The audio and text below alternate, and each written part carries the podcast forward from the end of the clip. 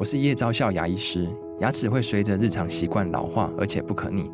当珐琅质受损，牙齿结构会出现破裂，还有细微的小孔，导致我们牙齿变得又脆弱又敏感。这边我真心推荐贝欧尼修复牙膏，内含 BioHAP 成分，搭配正确的刷牙习惯，经科学实证，可在两周有效让牙齿再矿化，修复受损珐琅质的细微小孔。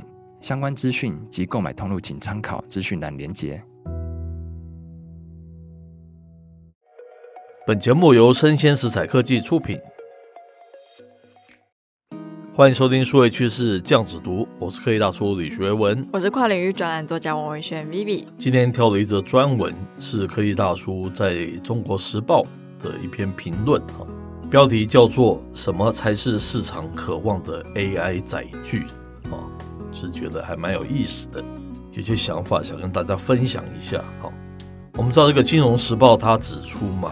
OpenAI 的执行长奥特曼跟苹果的前设计长 Johnny Ive 哈，计划开创一款利用 AI 来运作、不太需要依赖荧幕的互动式运算装置，这蛮有意思的。嗯，可以摆脱这个荧幕的哈，它能够提供更自然、更直观的使用者体验。接着啊，《金融时报》哈，他就揣测。这款装置可能是 AI 版的 iPhone 哦，是，它就是一款利用 AI 来运作、不太需要依赖荧幕的互动式运算装置，让人们对后数位汇流的远景产生了异常的兴奋感。但紧接着，AI 版的 iPhone 又让人们的兴奋感瞬间被浇了一大盆冷水。难道人类未来的科技生活再也逃不出 iPhone 或智慧型手机的掌控了吗？我们的科技产品注定没有其他的可能吗？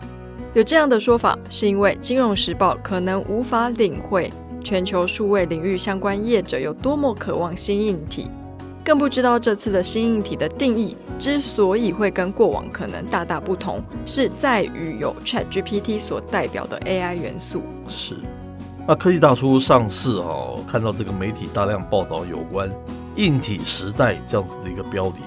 这已经是十年前的事情了哈。我们举当时的一个媒体标题为例，他说啊，新硬体时代哦，六百亿大饼，台厂不缺席哈。但它内容啊，在描述戏骨正在形成的一股新势力，从虚拟的 App 结合实体的商品啊，就是新硬体了，可能成为全球新一波的商机哦。是在当时的市场上，其实充斥着不少有别于智慧型手机。结合应用城市的新硬体哦，像是主打极限运动的穿戴式摄影机 GoPro，它可以利用 App 连接手机，让玩家快速地将作品上传到网站。可以和智慧型手机蓝牙连接的智慧手表 Pebble，让你在跑步或骑车的时候测速计时。最后呢，汽车智慧行动装置 Dash，它可以自动侦测车种。再透过蓝牙把汽车资料传到手机的 App 里面，让使用者呢及时掌握车况等。是，这些只是部分的介绍了哈。当然，我们知道，其实像是 Google 在二零一三年推出的 Google Glasses 哈，或是苹果公司二零一五年推出的 Apple Watch，乃至于二零一六年一众的厂商所推出的 VR、AR 载具等等。他们都算是新硬体的一种啊，所以当时叫做新硬体时代。当时的市场的通称是叫做穿载式电脑以及物联网。是，这些新硬体商品到底成不成功啊？或许是见仁见智。但是呢，当全球数位汇流经济碰到困境，小打小闹的新硬体是不足以力挽狂澜，却是不争的事实。为什么呢？全球数位汇流经济发展了五种渐层，依序是网络汇流、终端汇流、数位内容及应用服务汇流、新分流跟新汇流。当下的态势，五 G 的网络并无法带来改变生活的杀手级应用，智慧手机的销售状况又不佳，内容跟应用服务受到隐私权保护的举措而流失广告。此时，新分流自然就顺势成为业界的救世主。是，只不过上述所谓的这些新硬体，仍然是属于新分流的范畴了啊。而新分流它是嫁接在既有数位汇流的架构之上的嘛，它在应用思维上面、应用内容里面都没有跳脱数位汇流，就是智慧手机了。那我们又怎能期待它有什么新的创举呢？但是哦，AI 互动载具哈不一样哦。如果这个新硬体跟上述所言的哈是不太需要依赖荧幕的一种互动式的运算装置，而且能够提供更自然、更直观的使用者体验，它就有可能是完全不同于今日智慧型手机的一个新的硬体及新的应用。当然是十分值得我们期待的了。是，最后呢，为什么新硬体对 OpenAI 会如此重要？媒体揭露了，OpenAI 虽然是以 ChatGPT 一战成名，但烧钱的速度太快了，跟它的营收不成比例。为了营运各种 AI 服务，包括 ChatGPT，每日一开门就要花费数十万美元。单单 ChatGPT 每日的营运成本就高达七十万美元。若非靠微软两次资金一百余亿美元的支应庞大的 AI 开发成本，这家新创公司可能早就破产了。是，我们也可以简单的一个捋一捋嘛，哈。看来啊，在成功的这个软性应用啊，如果没有寄生在属于自家的硬体载具上面哈，想要获得巨大的利益啊，是难上加难。所以这一解释了为何这个 OpenAI 如此急需要打造一款可以利用 AI 来运作的新硬体了哦！最后，科技大叔说了，上述媒体的报道也仅仅是在一些传闻的一个阶段，也有可能是这科技大叔自己对一个新科技硬体产品的一个渴望过度的投射了。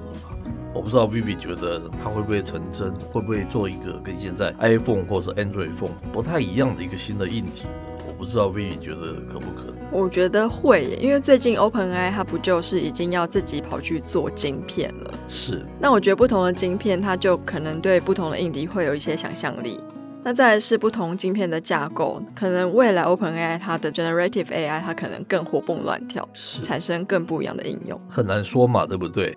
像之前我对那个 Mask 过度的投射了，起码现在看起来像过度的投射，觉得他会把 Twitter，他想要把它改名叫做 X。是希望它有一些很不一样的做法了。现在可能时间还短了，可是短期看来好像还没有太让人惊艳的一些新创举嘛，对不对？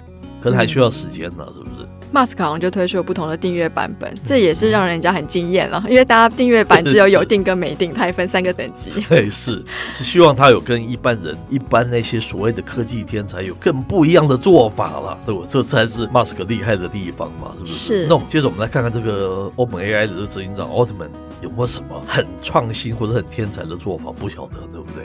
很值得持续看吗？我觉得蛮害怕的，因为他最近好像要跑进什么 Web 三里面嘛，好像要做区块链。他说：“哦，你 Generative AI 做的好好的。”因为其实我跟蛮多 Web 三的业界的同仁跟一些朋友们聊过。他们一直觉得 generative AI 的出现会把 Web 三的秩序整个都打掉，是因为它就是在解构 Web 三所保护的一切。所以我觉得，嗯，你是 OpenAI 的创始人，然后你跑去做 Web 三，也可以啦。是，总是我们提这边的重点就是说，我觉得全球现在都渴望的一个新的题目就是新硬体了。简单来讲是这样子，是给大家做参考哈。那以上内容播到这边告一段落，我是 K 大叔李学文，我是跨领域专栏作家王伟轩 Vivi，我们下回见喽，拜拜。